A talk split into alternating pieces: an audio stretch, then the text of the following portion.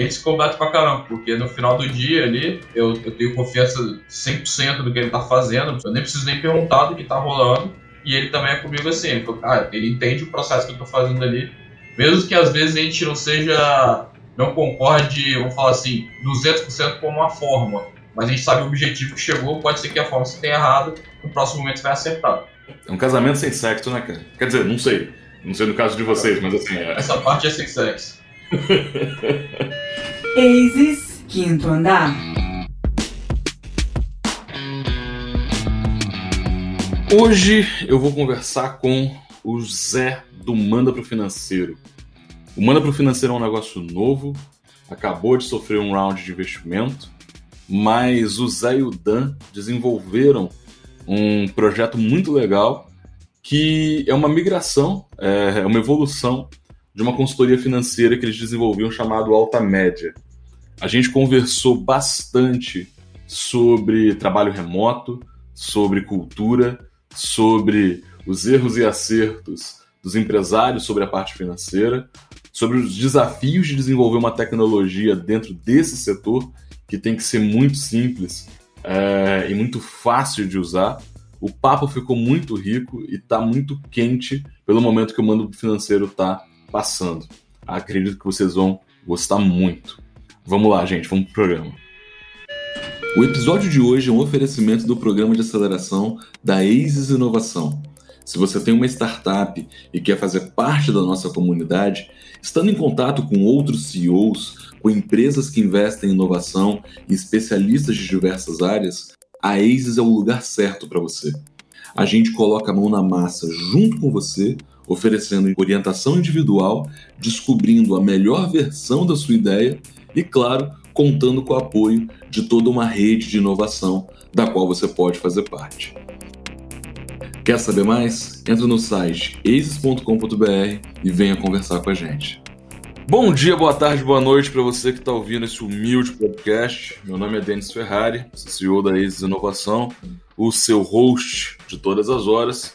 E hoje eu estou trazendo um cara muito gente boa, que tem muita coisa para compartilhar com a gente, que é o Zé do Manda Pro Financeiro. Tudo bem, Zé? Fala, meu caro, bem demais. Zé, me fala aí, meu irmão, para a gente começar esse papo, para quem não te conhece, me fala o que, que é o Manda para o Financeiro e o que, que você faz lá. O Manda Financeiro é uma solução que a gente buscou para resolver um problema que era clássico do empreendedor, que era o que ele, tem que jogar nas 11, né? Então, tem que fazer logística, produto, tem que pensar um pouco de como vai melhorar o processo dele de inovação e acaba deixando para trás o financeiro, porque ele no, no final do, do dia ali era a última coisa que ele fazia e ele achava que podia fazer à noite, só que ele vai ficar com filho, vai ter outros, outras coisas, e o financeiro sempre ficava negligenciado. O que, que o Manda faz é, a gente brinca que é criar o setor financeiro para ele e a gente assume. Então é melhor do que falar terceirização, BPO, a gente assume realmente o financeiro, vai desde a busca da informação até deixar agendado na conta dele e avisar ele que tem que aprovar o pagamento lá. Tem uma diferença aí, e aí Agora que tá claro pra gente, o Manda pro Financeiro, primeiro, esse nome é ótimo, né? esse nome é genial, é fantástico. Mas, cara, a gente se conheceu há um tempo atrás no. Eu acho que foi pelo Líderes, né? Pelo Líderes do Amanhã. Pelo Líderes ou um pouquinho antes, com alguma coisa da Wiz, alguma coisa do tipo. O Líderes da Manhã me pergunta até hoje por que, que eles me aceitaram no processo seletivo. Inclusive foi o seu, inclusive foi o seu sócio que, que fez a, a minha entrevista. Mas assim, vocês tinham, eu não sei, se, não sei como é que vocês organizaram isso hoje, mas vocês tinham uma consultoria bem qualificada na parte de finanças, né? Como é que era o nome da empresa? Alta média, qual que era o grande ponto, assim, qual foi a transição? Né? É, a gente tem, tinha uns três anos já que já não se via fazendo consultoria para as empresas de médio e grande porte, a gente fazia consultoria financeira para elas, muito reestruturação de processo tudo mais, a gente não fazia aquele clássico, né, que é fazer o turnover da empresa. A empresa tá mal e faz ela ficar bem. Na verdade, a gente pegava a empresa que estava indo bem, mas tinha processos não formalizados, não estruturados e trazia isso para elas. A gente não estava mais se vendo fazer isso desde 2017, 2018 ali. E em 2018, efetivamente, em outubro de 2018, aí eu e a gente faz uma viagem para São Paulo, vai trocar ideia com várias empresas. A gente foi no Cubo, foi no Google Startups, deu algumas voltas e a gente consolidou que a gente realmente queria mudar o processo, a gente queria um processo mais leve e que fosse mais eficaz do que a consultoria era. Então a consultoria continua existindo até, até hoje, ela tem um pouquinho de trabalho ali, mas não é o foco nosso mais. Fico brincando que ela é, um, é uma consultoria de final de semana agora. Em abril de 2019, a gente abre até o CNPJ do Manda junto, que é falar assim, ó, a partir daqui existe uma outra empresa, a gente vai fazer isso dar certo. Em outubro de 2018, ele já sai da alta média e vai pensar em vários projetos. A gente estava desenhando um, desenhando Manda ao mesmo tempo. Em abril, abandona todos os projetos e pega só o Manda abril de 2019. É o start do Manda, assim, abriu o CNPJ, dinheiro colocado lá, equipe própria e foi para frente. E a alta média serviu esse momento todo para pagar a conta. Gente ficou pagando a conta até hoje, a gente paga a conta do Manda, mas a consultoria que faz esse processo. Isso é um case legal, cara, porque trabalho consultivo, por mais qualificado que ele seja, ele meio que não tem fim, né? Ele é um serviço altamente qualificado, às vezes você ganha muito bem, obrigado, mas, assim, se o cliente fecha, não é uma coisa muito fácil de você escalar serviço consultivo. E vocês estão fazendo uma migração que muitas empresas e consultores gostariam de fazer, né? Descobrir um modelo escalável para aproveitar o seu know-how, né? Assim. Só que eu imagino que é um bicho diferente, eu imagino que é um, um, uma outra pegada de trabalho, assim, né? Como está sendo essa transição? Porque não é só uma questão de operação diferente. Vocês estão operando agora num ticket diferente também. Então vocês estão pegando uma galera bem diferente do que vocês atendiam na alta média, né? Como é que está sendo isso? Cara, tá sendo uma diversão muito legal, assim. Porque a consultoria ela é muito personalíssima, né? Então, até você chegar no tamanho grande, você chegar numa bem compra, alguma coisa desse tipo, você é muito personalíssimo. Então, a cara do sócio faz bastante diferença. No Manda é engraçado que a gente saiu do negócio, falou, de um ticket médio por mês, assim, com um cliente que volta de 10, 12 mil, e a gente foi pro drástico, né? Hoje o ticket médio é 500 reais por cliente. É o público completamente diferente, a gente trabalhava com média para grande empresa aqui no estado, e agora a gente foi para atender o Brasil inteiro, com peso de micro e pequena. Aproveitamento dessa experiência toda foi muito focado que a gente sempre foi olhando, sempre trabalhava direto com o empreendedor, é, com o empresário o tempo inteiro. E a gente continua fazendo isso. Então a gente sabe as dores muito deles, que é muito parecido, assim, é, fala assim, as inseguranças são muito parecidas, as dores ali no final do, dia são parecidas. Qual que é o meu lucro? O que que eu estou gastando? A gente sentia essa dor, a gente testou muito conversando com o fornecedor dos nossos clientes. Eles tinham o mesmo primeiro dor. Quando a gente viu isso, fazia todo sentido trabalhar com eles, que o público é muito maior, e a gente conseguia quebrar esse personalismo que era da consultoria. Se a gente faz uma, se a gente trabalha com, vamos falar assim, com população, hoje a gente tem 60 clientes então você vai pegar, tipo, antes a gente tinha na média 4 ou 5 clientes no máximo dentro da consultoria. O faturamento fica muito mais capilarizado e, e menos arriscado, né? Menos arriscado, né? Trouxe um ticket muito menor, né? Então essa capilaridade funciona para mitigar risco, mas você também traz outras coisas que é, tipo, contrapõe o risco, né? Que é você precisa de equipe maior, estrutura mais bem desenhada, processo muito bem definido para, principalmente que a gente trabalha com financeiro. O processo tem que ser muito seguro, LGPD o tempo inteiro revisando se está tudo certo, se a gente não está quebrando alguma coisa, porque a gente tem vários dados sensíveis aqui dentro. É o desafio do dia a dia ali, ainda mais o setor que está sendo tão transformado, né? Então a gente está passando por agora um processo do Open Bank vindo mais forte, é, Pix rodando, então todo mundo estava acostumado com TED, e a gente tem que migrar tudo. Nosso modelo de TED estava todo feito para 2020, finalzinho de 2020 já vem Pix 21. Pix já está consolidado hoje, quase 80% das transferências do Brasil já são em Pix. Como é que eu mudo minha operação? Agora veio Open Bank. Como é que eu mudo minha operação para Open Bank? Eu traz o banco para dentro, cria um próprio banco. Quais são os próximos pontos? Quando a opção era muito ruim, novas soluções a, são aderidas muito fácil, né, cara? Graças a Deus que vem o Pix, assim, não, não vamos praguejar ele, não.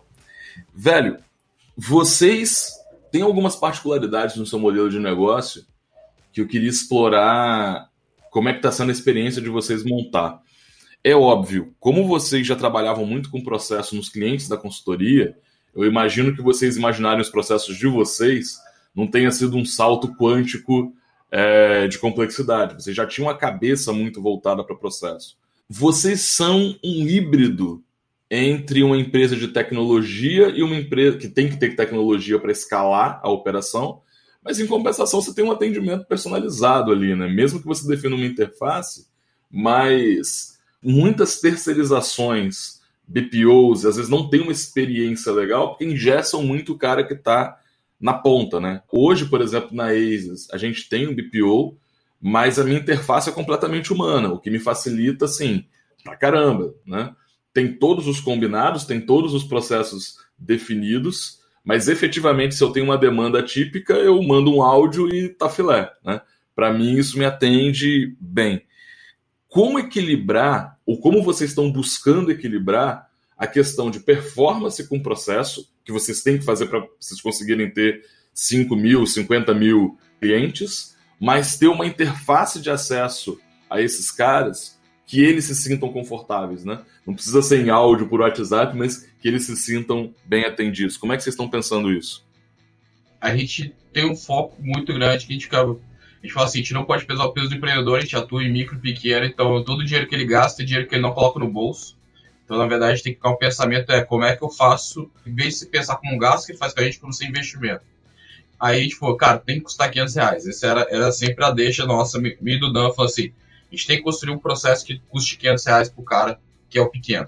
Nesse processo todo, a gente falou, mas também tem o Rodrigo Miranda da Zite, uma vez trocando ideia com ele, ele, ele acionou um cara chamado Google Stupa, um cara famoso no mercado financeiro, ele é um, já fez alguns exits, o Rodrigo compartilhou com a gente uma conversa que ele, o Guga falou assim: ideia sensacional e só tem um jeito de dar certo. Tem que ter um bom relacionamento com o usuário, porque senão não vai dar certo. Cara, isso aí foi muito norte pra gente. Nosso atendimento hoje é 100% WhatsApp. O cliente usa o e-mail basicamente só para mandar coisas que já estão no e-mail dele, mas o resto é tudo WhatsApp. Quer demandar alguma coisa, quer fazer uma coisa, é áudio, manda texto, qualquer coisa. E hoje o operador ele tem uma carteira de clientes que ele atende, vamos falar assim, na personalidade do cliente. E esse daí é um dos fatores que a gente não quer mudar. Então, personalidade, mesmo que a gente, a gente sempre fala assim, isso compromete algum fator a minha escalabilidade, mas também compromete muito, reduz muito o churn. Então, falo assim, beleza, eu ponto de eu reduzir minha escalabilidade, mas se eu conseguir preservar o cliente, fazer um LTV dele muito maior do que os meus concorrentes, eu estou disposto a reduzir um pouco minha, minha escalabilidade, porque eu vou ter um processo muito melhor e mais escalável no futuro, não hoje, mas no futuro muito melhor, que vou ter uma carteira maior, menos perda de cliente, menos giro de cliente, fica, a gente faz o controle aqui de turnover do cliente, sim. Até agora tem, teve um, um, cliente que saiu só, mas é, desse processo como um todo até agora, mas é o turnover do cliente, é, tem implantação de novo, tem todo o processo de adaptação do, do time, e aí sim o cara entra na fase normal. Normalmente isso demora um mês, mês e meio para acontecer. Então, tipo, se o cliente entra para passar essa fase de se adaptar ao novo modelo, é um mês e meio que eu perco. Uhum. Como é que está o processo dentro de casa? Como é que vocês organizaram os processos internos de vocês? Cara, a gente inicialmente achou que ia conseguir fazer um Pipefy e botar uma carcassinha ali, tipo, botar o front-end, mas o banco ia ser um Pipefy esquece, assim, não deu, não, o Pipefy foi legal, foi um bom início, assim, a gente fala que foi o, antes do MVP, o Pipefy, hoje a gente tem uma plataforma própria, funciona tudo dentro da nossa estrutura, a gente construiu um sistema que ele tem duas caras, né, a gente fica brincando com o time de produto para cliente, e tem o time de produto que é para o time de operação. Um é completamente diferente do outro, então o time de operação tem que ter um processo cada vez mais escalável, mais funcional, e meu cliente tem que cada vez dar menos cliques na tela fez o processo todo para ele fazer o financeiro dele pelo celular, mas ele tem que estar menos cliques cada vez mais. Então, é tipo, porque cada clique a gente colocou, cara, cada clique a mais é exponencial o número da complexidade que ele vai fazendo. O cara tá fazendo já três cliques, já é suficientemente complexo. Mas o quarto não é porque vai aumentar mais 33% a complexidade. Na verdade, pode triplicar a complexidade pelo quarto clique. Então a gente tem que ser o mínimo de cliques possíveis até chegar um ponto que a gente vai conseguir fazer tudo por voz, botar a Alexa lá para falar com ele e vai liberar o pagamento por voz falando com a Alexa. Massa, massa. O Rodrigo que você citou, a gente tem uma entrevista com ele aqui. O Rodrigo acho que é referenciado de três programas em cada dois, assim, porque ele tem um trabalho colaborativo muito bacana no ecossistema. Tem entrevista aqui, a Flavi vai deixar cada aqui a entrevista com ele.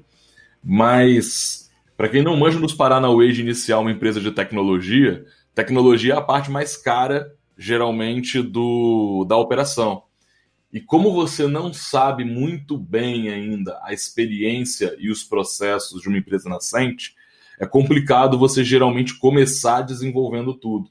Então é normal você utilizar ferramentas prontas tipo Pipefy, ClickUp, WordPress, ou, enfim, qualquer forma de prototipar a sua tecnologia para entender se aquela direção é a certa e depois você desenvolver a sua tecnologia proprietária. Tem gente, na verdade, que vai ficando com Pipefy, com essas coisas, porque depende muito de negócio para negócio, depende muito de operação para operação, né? Eu imagino que no teu caso tem algumas startups que tinham não um propósito parecido, mas um desafio operacional parecido. Por exemplo, as contabilidades online, né? Jogaram o preço lá no chão, você tem que atender em alta escala, então você tem que ter processo muito bem definido. A plataforma que o usuário usa é uma casquinha que ele usa, mas lá dentro da empresa os caras estão utilizando algum sistema tradicionalzão para controle de chamado, para fazer a gestão do trabalho ali, né? Fico feliz pra cacete porque você está falando de experiência do usuário e isso é um ponto muito, muito relevante, né?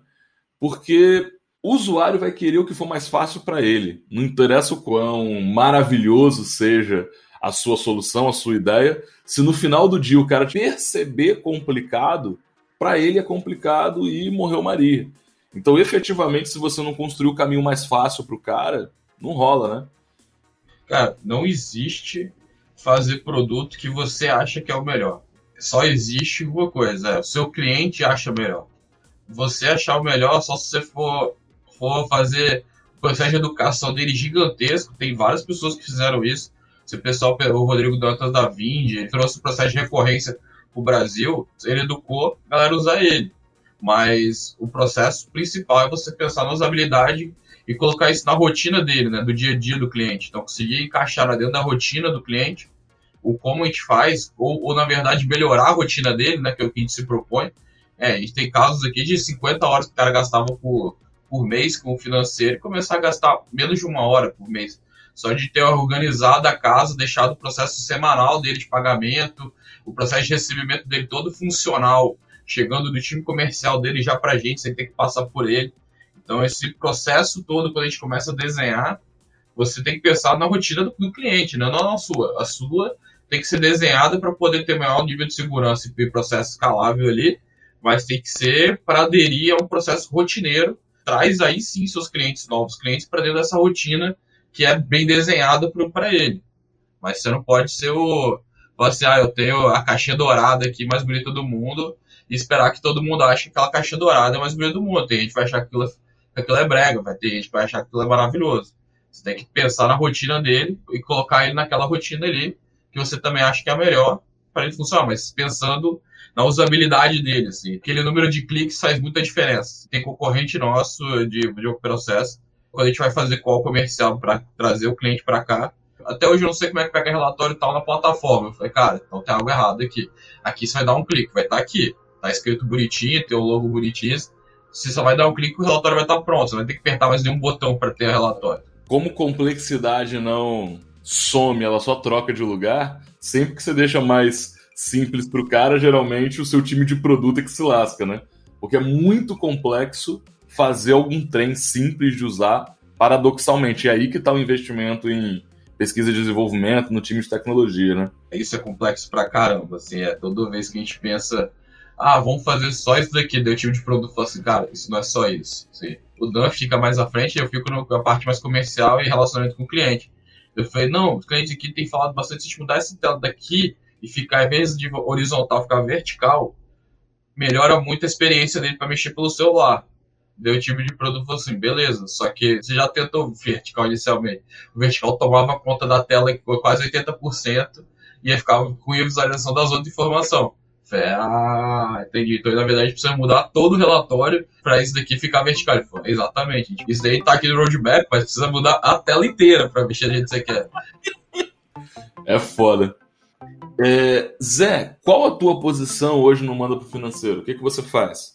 Sei que o fundador faz de tudo um pouco, mas como você é sócio, como que vocês organizaram isso? Eu não, eu não chego a jogar nas 11, porque eu e Dan, a gente já era sócio da consultoria, e a gente é amigo há mais de 10 anos, desde a faculdade, a gente é amigo. A gente brinca com todo mundo, que a gente se entende, não precisa nem mais ser por olhar, assim.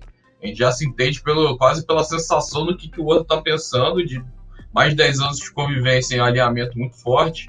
Então, hoje a gente divide a empresa pensando, se a gente pensar, é olhar para cliente e olhar para produto barra operação. Então, quando a gente corta a empresa em dois, eu toco a parte que é cliente e pessoas externas. Eu trabalho com investidores, trabalho com os clientes novos e parcerias. O Dan trabalha produto, é, operação e desenhos internos de financeiro, administrativo ali interno. Mesmo a gente sendo uma empresa que terceiriza financeiro dos outros, é também terceirizado para a gente mesmo, nosso financeiro. Então, um dos nossos operadores que faz o financeiro da empresa, mas ainda tem o administrativo, tem toda essa parte de back-office que ele toma conta também. Eu não conheço tão a fundo o Dan, a gente tem mais proximidade, mas assim, o que eu conheço do Dan faz muito sentido que vocês tenham dividido assim, até porque você tem um perfil de mais de relacionamento, mais afável, né? Eu acho que o Dan deve ser o cara que gosta mais de ficar nos bastidores, né? Fazer o trabalho de bastidores ali. Essa é a impressão que eu tenho. É isso mesmo, assim, o Dan é muito. Assim, o Dan é CEO da empresa, assim, ele é o cara que entende o processo como um todo. Até agosto de 2020 eu não estava full time na empresa, ainda tava, tinha coisa consultoria. Então ele vendia, fazia todo o processo ali. E efetivamente a gente faz o go-to-market efetivo em, em julho, um, um, mês antes de eu entrar. É exatamente isso. Ele, ele é um cara que é muito programado a semana dele, o dia dele ali. E ele funciona muito bem assim. Eu sou um cara que, se eu fizer 30 reuniões do dia, minha agenda completa de reunião sem pausa, eu vou terminar o dia feliz pra caramba. É sempre eu gosto de falar. Se eu não fizer metade do dia dele em reunião, ele vai terminar o dia dele cansado e não vai ser o melhor, vai ser um dos piores dias dele, assim porque não é isso que deixa ele mais tranquilo e confortável. Esse papo que a gente está fazendo aqui me deixa confortável pra caramba, eu gosto de fazer, você sai mais animado do que antes. Essa é uma boa diferença, assim. E a gente se completa pra caramba, porque no final do dia ali, eu, eu tenho confiança 100% do que ele tá fazendo, eu nem preciso nem perguntar do que tá rolando, e ele também é comigo assim, ele falou, cara, ele entende o processo que eu tô fazendo ali, mesmo que às vezes a gente não seja, não concorde, vamos falar assim, 200% com uma forma, mas a gente sabe o objetivo que chegou, pode ser que a forma esteja errada, no próximo momento vai acertar. É um casamento sem sexo, né, cara? Quer dizer, não sei. Não sei no caso de vocês, mas assim. É... Essa parte é sem sexo. Queria falar com você de gente. Vocês estão com quantas pessoas hoje no Manda? Hoje tem 14 pessoas. Operação que precisa de bastante gente, assim, é... mas é um desafio todo dia, assim, porque um, um dos nossos desafios, por, por a gente ter um pedaço não ser 100% técnico, aquele puro tech, a gente precisa ter um processo de contratação muito bom. Esse é um dos nossos pilares hoje, é como vai contratar melhor, mais rápido e mais efetivo. O melhor não necessariamente, ah, posso contratar bem, mas ele não ser efetivo rápido, né? Então tem uma velocidade de o cara botar na operação. Está cada vez mais pensando, cara, como é que eu vou fazer o melhor onboard? É, starter pack de, de equipamentos tem que mandar para os funcionários. Hoje é 100% é, home office empresa. Não tem planos, vamos falar assim, de voltar para o escritório se voltar do escritório vai ser alguma coisa muito híbrida, assim. Mas o time de operação vai ser sempre home office. E aí, como é que faz isso? É, assim, é um desafio. A pandemia nos fez acelerar esse plano, a gente sempre tinha pensado assim. Está sendo ainda muito desafiador, a gente estuda muito sobre trabalho distribuído, acho que é o nome mais correto de chamar.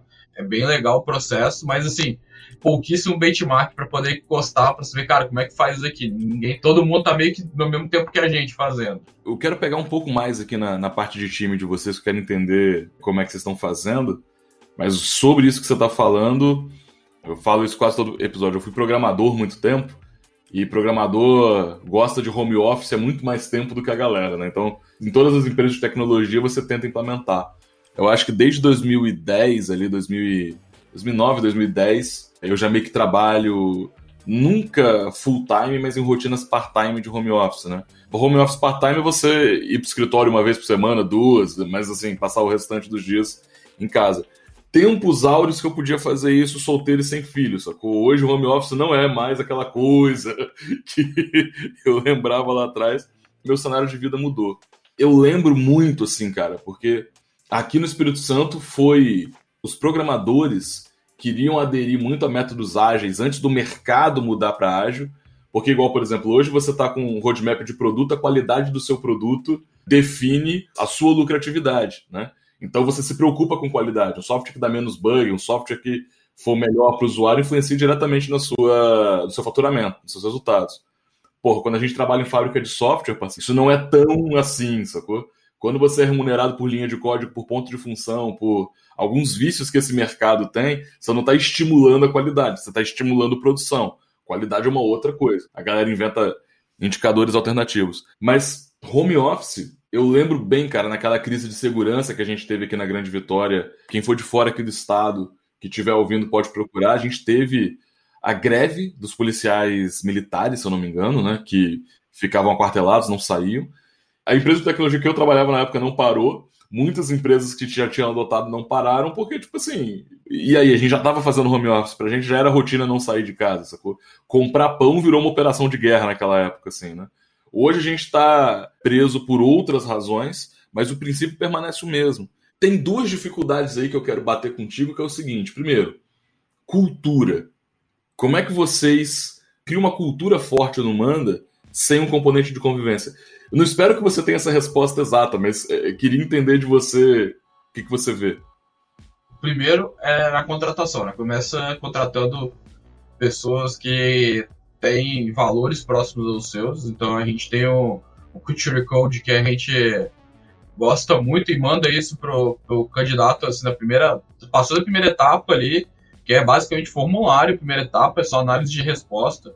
Ele já recebe o nosso Culture Code e fala assim, ó, isso aqui que a gente gosta. E depois as outras fases todas do processo seletivo são baseadas nele. Tem vários pontos ali, tem checagens, a gente conversa, muito focado nele ali inicialmente. Depois, cara, depois que a pessoa entrou, você tem que mostrar que aquilo era verdade, né? Não é só um, um textinho bonito, um PPT que o cara recebeu. Nossa estrutura é muito bem desenhada para isso. Hoje eu agradeço muito ao processo que o Dan construiu, que é assim, eu acho fantástico. A gente usa Slack aqui de comunicação interna para texto e Discord para voz. Para texto, então você tem cada, vários canais e cada canal tem sua especificidade. Tem o geral, que é para gente falar qualquer coisa sobre a empresa. Tem o que é tipo um cafezinho no canal ali. E tem outros que já são baseados na cultura, como vão resolver um produto. Então, usando o sprint, né? Tipo, tem que botar como vamos, daí se botar dentro do, do processo e colocar como vamos resolver tal coisa, como vamos fazer isso, como então esse é um modus até e tem outro que é para compartilhar curiosidades, coisas que do seu dia a dia. Aqui um dos pontos nossos dentro do Culture Code é curiosidade. A gente gosta muito de que está sempre aprendendo. Viu um podcast legal, compartilha ali, faz um resuminho básico para as pessoas também se motivarem a ler. Eu sou cara que gosto muito de ler artigo, então eu fico lendo os artigos, compartilho. Às vezes quando eu vejo uma coisa eu, eu, não sou o cara que foge tanto do, tipo, ah, não, vou olhar lá futurismo, essas coisas. Eu olho menos, então é muito mais focado no futurismo, olhando o que, vai acontecer, o futuro do trabalho, mas eu sou muito mais, tipo, cara, o que está acontecendo em tal lugar, a gente poder trazer alguma coisa para cá. Então isso já dá muito conforto, e as pessoas discutem muito ali. O Slack, assim, eu não conheci Slack antes de 2019, mas, assim, para mim mudou minha vida o Slack, é uma coisa das melhores formas de comunicar dentro da empresa. E o Discord é legal, porque tem cada, cada equipe tem só sala. Então, tipo, eu fico na sala do comercial, daí, vezes, quando eu pulo para a sala da implantação, vezes, tipo, eu quero conversar com alguém do desenvolvimento, vou lá na sala deles, eu se eu posso falar pedindo e falo com eles, como se eu estivesse entrando na sala mesmo, batendo na porta para pedir. O Discord funciona muito com essa sensação do dia a dia. Eu entro no Discord, fico, mesmo que eu tô sozinho na sala, eu fico ali, só deixo meu microfone mutado, alguém me chamou, eu pauso a música, alguma coisa que eu tô escutando, pauso, vou lá, desplugo meu microfone e falo com a pessoa. Conseguiu trazer um pouco essa sensação de estar num ambiente físico, não estando ali.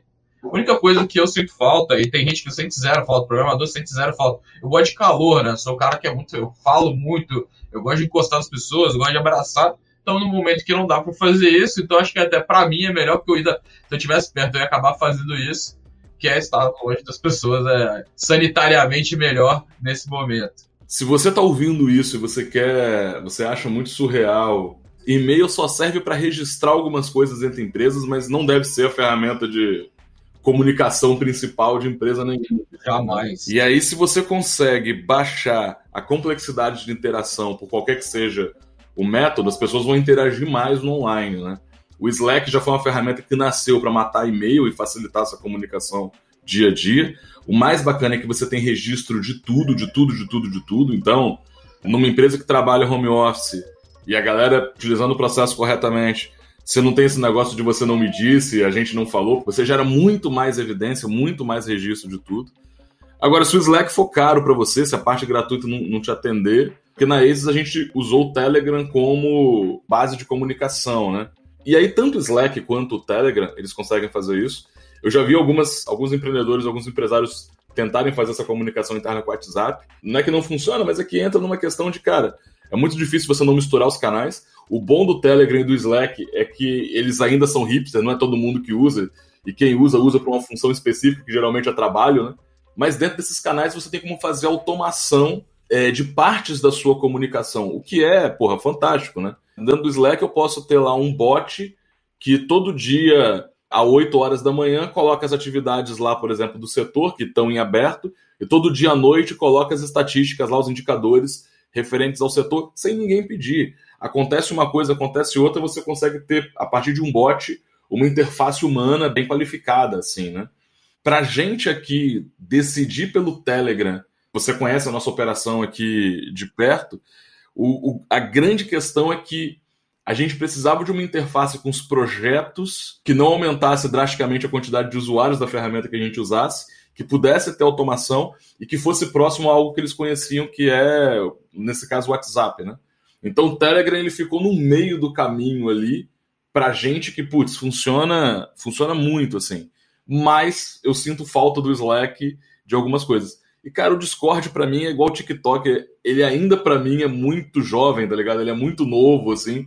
É foda. Quem cresceu, quem pegou Cavaleiros do Zodíaco e tal, já tá se sentindo velho já hoje em dia. No alto dos meus 30 anos, eu, quando eu comecei no Discord, eu ainda, assim, eu sei entrar na sala, me mutar e ativar o Crisp. É, se eu sou.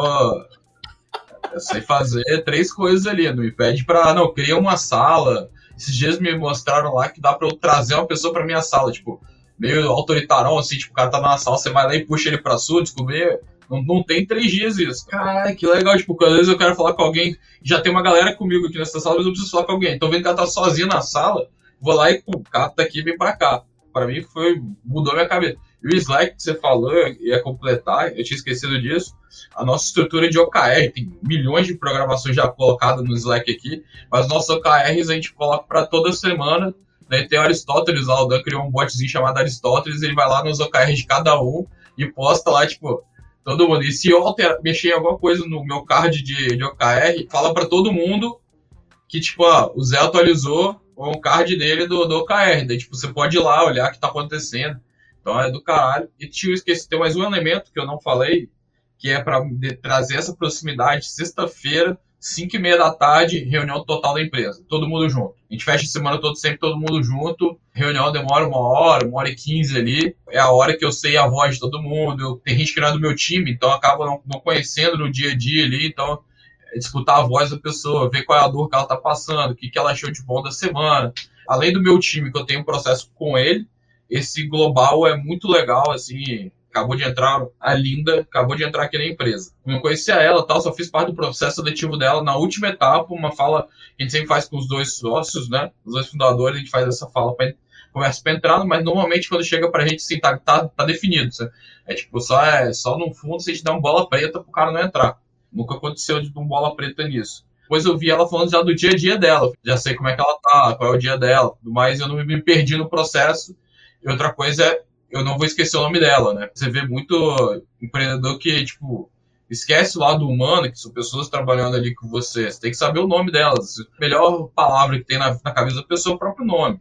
Você tem que saber isso, não. Você não pode errar o nome da pessoa. Acho que é isso eu e o Dante tem muito que eu nunca vou pensar que as pessoas são uma estatística aqui dentro. Eu sei 14 pessoas, são as 14 pessoas que estão aqui dentro. E se tiver 100 pessoas, vão ser as 100 pessoas. Vamos dar o trabalho, mas vamos saber o nome. A gente consegue memorizar mais de 100 nomes, com certeza. Cara, vai existir hierarquia, não tem como fazer. Vai existir as diferenças ali de cargo, mas a gente não vai perder essa proximidade. Quando eu quiser com alguém na ponta ali do operador, tá vivendo o dia a dia, ele é a melhor pessoa para falar como é tá o dia a dia.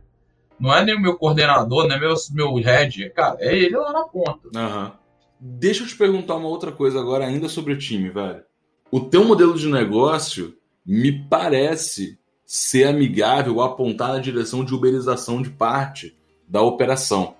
Como é que você vê isso, assim? Hoje, essas 14 pessoas são todas internas. Eu imagino que nesse momento não faça sentido nenhum você uberizar e tal. A gente tá falando de CLT, né? Se você possibilitar a uberização, geralmente tende a ser efetivo em alguns aspectos. Como é que você vê isso? Cara, hoje ainda não é um papo aqui dentro, né? Mas a gente sempre olha, tem alguns mercados são muito interessantes de BPO, né? Quando você olha para a Índia, é um pô, mercado que cresceu no BPO fazendo telefonia para o pessoal dos Estados Unidos, quem falava inglês. Eles são os caras mais fortes em BPO de área de TI, de helpdesk, os caras quase todo assim de BPO do mundo tá para lá. E eles cresceram muito com tech, então, mas eles não deixaram de ter as pessoas dentro para fazer isso. Mas esse processo de iberização, tem algumas empresas que começaram a mexer já com isso. A gente tem que conseguir, como os dados são muito sensíveis, a gente precisa ter algum nível de controle das informações. Então a gente tem que conseguir desenhar muito bem. Então, assim, quando a gente olha para o futuro, eu não, eu não falo que nada é impossível e tudo a gente vai ser estudado. A gente tem vários processinhos né, que a gente tem que conseguir desenhar. Uhum. Cada vez mais pode ser, cara, para a gente conseguir, na verdade, escalar muito forte, precisa ter uma base muito grande aqui de operadores. Eu não vou dar conta de treiná-los para contratação. Eu vou ter que meio que fazer um treinamento externo e às vezes deixa fazer esse processo ser externo também. Então a gente já olha muito, tem que sair em 2021, no máximo 22, que é uma academia de, de, de analistas financeiros. Desenhar isso, a gente não sabe ainda bem se a gente vai fazer para a comunidade carente, que acho que é o grande ponto que a gente quer conseguir também fazer o impacto lá, aumentar a empregabilidade não das pessoas, não necessariamente só para a gente contratar, mas se a gente contratar, vai ter alguém já pronto para o nosso processo, mas a gente vai treinar alguém para poder ser contratado pelas empresas também, de médio porte ali, já não faz sentido ter BPO. Mas pode ser que isso vire, na verdade, uma academia para uberização também, é, não dá para falar assim, não vai acontecer, mas hoje não é uma conversa interna sobre isso. Massa, massa. Zé, agora me fala uma coisa, cara. A gente está falando bem assim do, do Manda, para mim tá claro o público de vocês, como é que vocês se organizaram internamente para liderar a equipe, para poder organizar os processos. Vocês foram atrás de investimento, estão fazendo um relacionamento com o investidor. E muita gente que ouve isso aqui vê o investimento como um santo graal. Né? Tipo, ó, é ali que eu tenho que chegar, e na verdade esse é meio que o ponto de partida de uma próxima fase. Né? Não é um, um, as coisas não mudam tanto. Enfim, você não conquistou nada por conseguir o um investimento, um grande marco. Agora você tem mais recurso para conseguir mais para frente. Vocês começaram o bootstrap. Quanto tempo vocês ficaram de bootstrap? Qual foi a motivação para buscar capital e como é que foi esse processo? Cara, começou é, capital próprio, então a, a consultoria, graças a Deus, é uma, é uma operação lucrativa, então a gente conseguia bancar, logicamente, no sempre são reduz salário e tudo mais, né? a gente reduziu. Nosso nível de vida já é bem simples, a gente nunca foi de ostentação nem nada, a gente é bem, bem tranquilo. Então a gente reduziu bastante os nossos custos de vida e colocou a operação para rodar apartada ali. A gente foi de abril de 2019 até agora, até março de 2021, com dinheiro próprio. Nesse período todo foi todas essas acomodações de time, é sempre capital próprio que entra ali. Grandes aportes trimestrais, a gente fica aportando todo mês, então lá no trimestre a gente manda o dinheiro, mais ou menos que está planejado para o restante do trimestre. Quando acontece algum soluço, alguma coisa precisa botar caixa. Qual foi o momento que a gente viu que é, cara, vamos, vamos correr atrás de investidor, não só pela grana, com vários anos de mercado a gente sabia que tinha capacidade de pegar com o banco, tá? Então a gente falou, cara, não é necessariamente investidor pela grana dele, a gente tem que, na verdade, trazer capital inteligente para ajudar a gente no processo. A gente fala assim que hoje é uma, é uma empresa para virar realmente uma startup escalável de crescimento gigantesco ao longo dos próximos anos. Então a gente olhou os pontos que a gente falou assim, cara, esses são os importantes. Primeiro, é ter uma entrada recorrente de clientes. Conseguir fazer o processo de comercial funcionar. Outro era fazer o produto ter uma boa aceitação pelos clientes. Então a gente precisava ter mais massa crítica para dentro do mando para poder esse entendimento que o produto estava ok. A gente nem fala que o produto é maravilhoso, porque acho que nunca vai estar. Sempre a gente vai ficar, cara, podia ter isso aqui, entendeu? E teve um terceiro ponto, que é hoje o nosso mercado não tem um player nacional relevante. Quando a gente olhou para esse player, não tinha um player relevante, falou, cara, sou eu. Basicamente, assim, com toda a prepotência que possa parecer, mas é todo empreendedor tem aquele pontinho de falar, cara, eu sou bom pra caramba, eu sei o que eu estou fazendo, lógico que eu vou continuar aprendendo no processo como um todo, mas eu vou ser esse grande player. Daí, quando a gente olha para ser o grande player ali, existe processo que é queimar caixa por muito mais tempo. Tem duas métricas principais aqui, que é MRR, né, receita recorrente. A gente tem as métricas principais disso, e outra parte de eficiência do nosso time. Quantos clientes tem por funcionário aqui dentro, por gente trabalhando aqui dentro. E nossas duas métricas que a gente fica acompanhando sempre, nem, nem tudo é botar cliente para dentro, porque senão é colocar 200 clientes por dia com o ticket ruim, então tem que estar respeitando o ticket. Nem fala que ticket é a métrica, a gente só tem três planos, tem que seguir os planos. Não tem essa de não vai fugir do plano. Então, quando algum cliente vai falar, ah, tem como dar desconto? Falei, cara, não tem, eu tenho plano, velho. Eu tenho que te encaixar entre um deles. Essas duas coisas eles trouxeram pra gente, e o processo que a gente finalizou em março dessa captação foi bem legal, porque um dos pontos nossos é, dentro do Espírito Santo, a gente já conhece muita gente, a gente tem uma base de relacionamento muito bom, e a gente ficou no processo, cara, se, vamos pensar no Espírito Santo, captação do Espírito Santo, para o segundo momento, mas no primeiro momento, vamos tentar trazer mais capital de fora do Espírito Santo para ajudar a gente nesse processo de nacionalização da empresa. Hoje a gente tem 60% dos nossos clientes são do Espírito Santo, 40% já são fora do Espírito Santo, mas a gente queria aumentar. Na verdade, a gente quer como fazer assim, as participações de empresas do Brasil mesmo. Então a gente olha como está distribuindo as empresas, a gente quer trazer isso para dentro, cara. Quero São Paulo tem que ser o principal mercado, depois tem que ir para o Rio, Minas ali. E Espírito Santo está ali dentro, mas não ser nosso principal. E a gente procurou a Anjos do Brasil, que é um grupo fenomenal, assim, mano. Não conhecia tão de perto o grupo. E depois que a gente conversou a primeira vez com a Anjos, com o Aurélio Prete, aqui do estado, até investidor que tem aqui, ele apresentou pra gente a Anjos mais de perto, explicou o processo, falou, ó, eu invisto em vocês, mas eu invisto pela Anjos. E esse processo já foi interessante, a gente já estava querendo algumas coisas de fora, tipo, estávamos conhecendo com pessoas de fora daqui. Cara, a Anjos colocou, ele fala assim, de cara, para a gente conversar, três investidores para avaliar, fazer para avaliação preliminar. Esses caras, numa conversa, trouxeram tanto valor que eu e Dante falou assim, cara, vou pausar todas as captações paralelas, vamos ficar aqui dentro, porque se tiver esses caras aqui dentro, dentro do capital da empresa, para poder fazer o processo junto com a gente, a empresa vai crescer muito mais rápido. A gente vai ter o, uma parte, vamos falar assim, um conselho muito melhor, um conselho bom para quem está começando, porque estão acostumados com esse nível de empresa. Daí tivemos uma surpresa super legal na última semana de captação, pool, que chama Pool da Anjos, que são investidores super qualificados, ultra restritos, entraram para investir na gente. Tipo, ano passado, em 2020, eles entraram em 15 ou 16 empresas só no ano. Eles avaliam tranquilamente mais de 400 empresas no ano. Então vamos falar assim, se for 16 esse ano, a gente vai ser uma das 16. E é uma mídia, vamos falar assim, importante, porque você vai estar com sua cara ali com vários outros investidores também para o futuro. Nas próximas rodadas, vamos falar assim, ficam mais bem construídas os próximos passos. Massa, cara, massa. Aurélio, um abraço para você, queremos você aqui, como falou Danilo Gentili. Gente, é... daí tem vale toda a conversa, as melhores conversas vão ter sobre comércio exterior, crescimento de empresa tudo mais, é um cara fantástico. Já tive a oportunidade de ter alguns almoços com ele, ele é muito foda mesmo.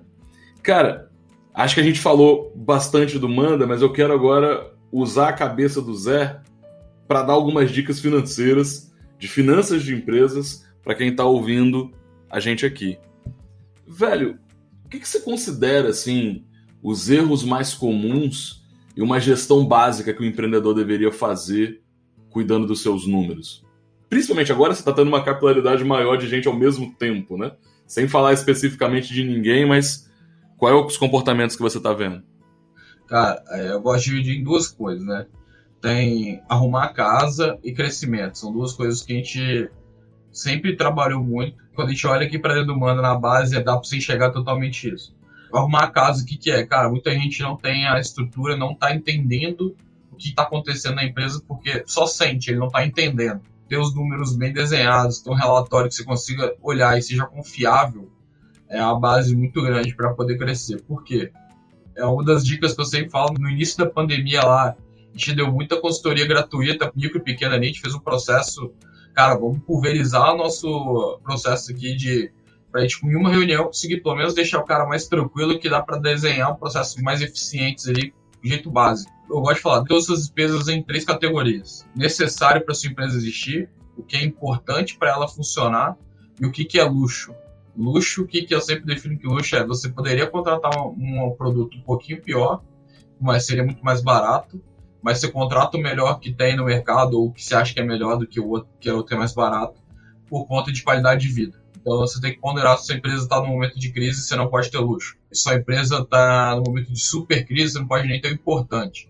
Só tem que ter o necessário para poder existir. Então, se você fizer esse composto, você já sai do. No mínimo, você vai melhorar a sua rentabilidade, melhorar a sua eficiência dos processos.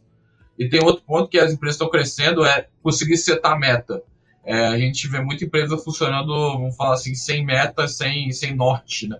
O que eu achar que é melhor no dia a dia é o que eu vou fazer. E não necessariamente estar tá olhando, cara, o que, que vai ser melhor até o final do ano. Não tô nem falando para pensar daqui 10 anos, não. Assim, acho que o mundo está muito rápido se você conseguir fazer um bom planejamento para os próximos um, dois anos, colocando meta, colocando periodicidade, você vai checar aquela meta, é porque a meta vai te ajudar a redesenhar o, caminho, né? Então, tipo, você tá indo para um caminho, tá vendo que tá fugindo da meta, se você tem aquele período que você vai ficar checando como é que você tá indo sua meta, você vai, cara, o que, que eu fiz de errado, como é que volta. Pode parecer do jeito que eu tô falando, tô simplificando, sendo simplista. Mas às vezes é ser besta mesmo, fazer assim, cara, é, queria estar tá recebendo, empreendedor micro ali, cara, queria estar tá recebendo 5 mil por mês. Estou recebendo dois. O que, que eu estou fazendo aqui? Porque tem aquela receita básica, né? Aumenta a receita, diminui a despesa, aumentar seu lucro. Pô, isso é óbvio. Mas que tipo de cliente que eu estou pegando? Ah, cara, esse cliente que é o mais lucrativo. Por que, que eu não estou procurando mais ele? Ou eu estou gastando com os negócios aqui que eu estou classificando como luxo e eu quero aumentar minha retirada. Pô, corta o luxo, reduz um pouco nível de qualidade de vida da, na empresa e melhora ali. Daí, pô, mas se eu reduzir qualidade de vida, piora a performance da equipe? Às vezes sim, às vezes não. Não tenha premissas pré-definidas das coisas.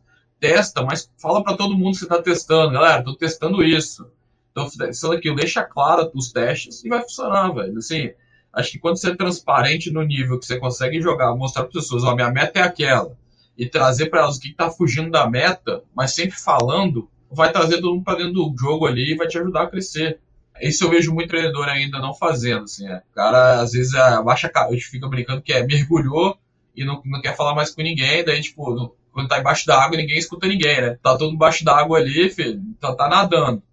Você não consegue nadar em linha reta, tudo mais. Nosso Instagram, nosso Instagram é muito focado em dar dicas, né? Pro, não só de financeira, dar dica de tudo, pro micro pequeno. Então a gente tem, tá rolando alguns posts lá sobre realmente como é que melhora, seta melhor a meta, como é que, que são os relatórios, tudo mais, vale a pena conferir lá também o que está acontecendo.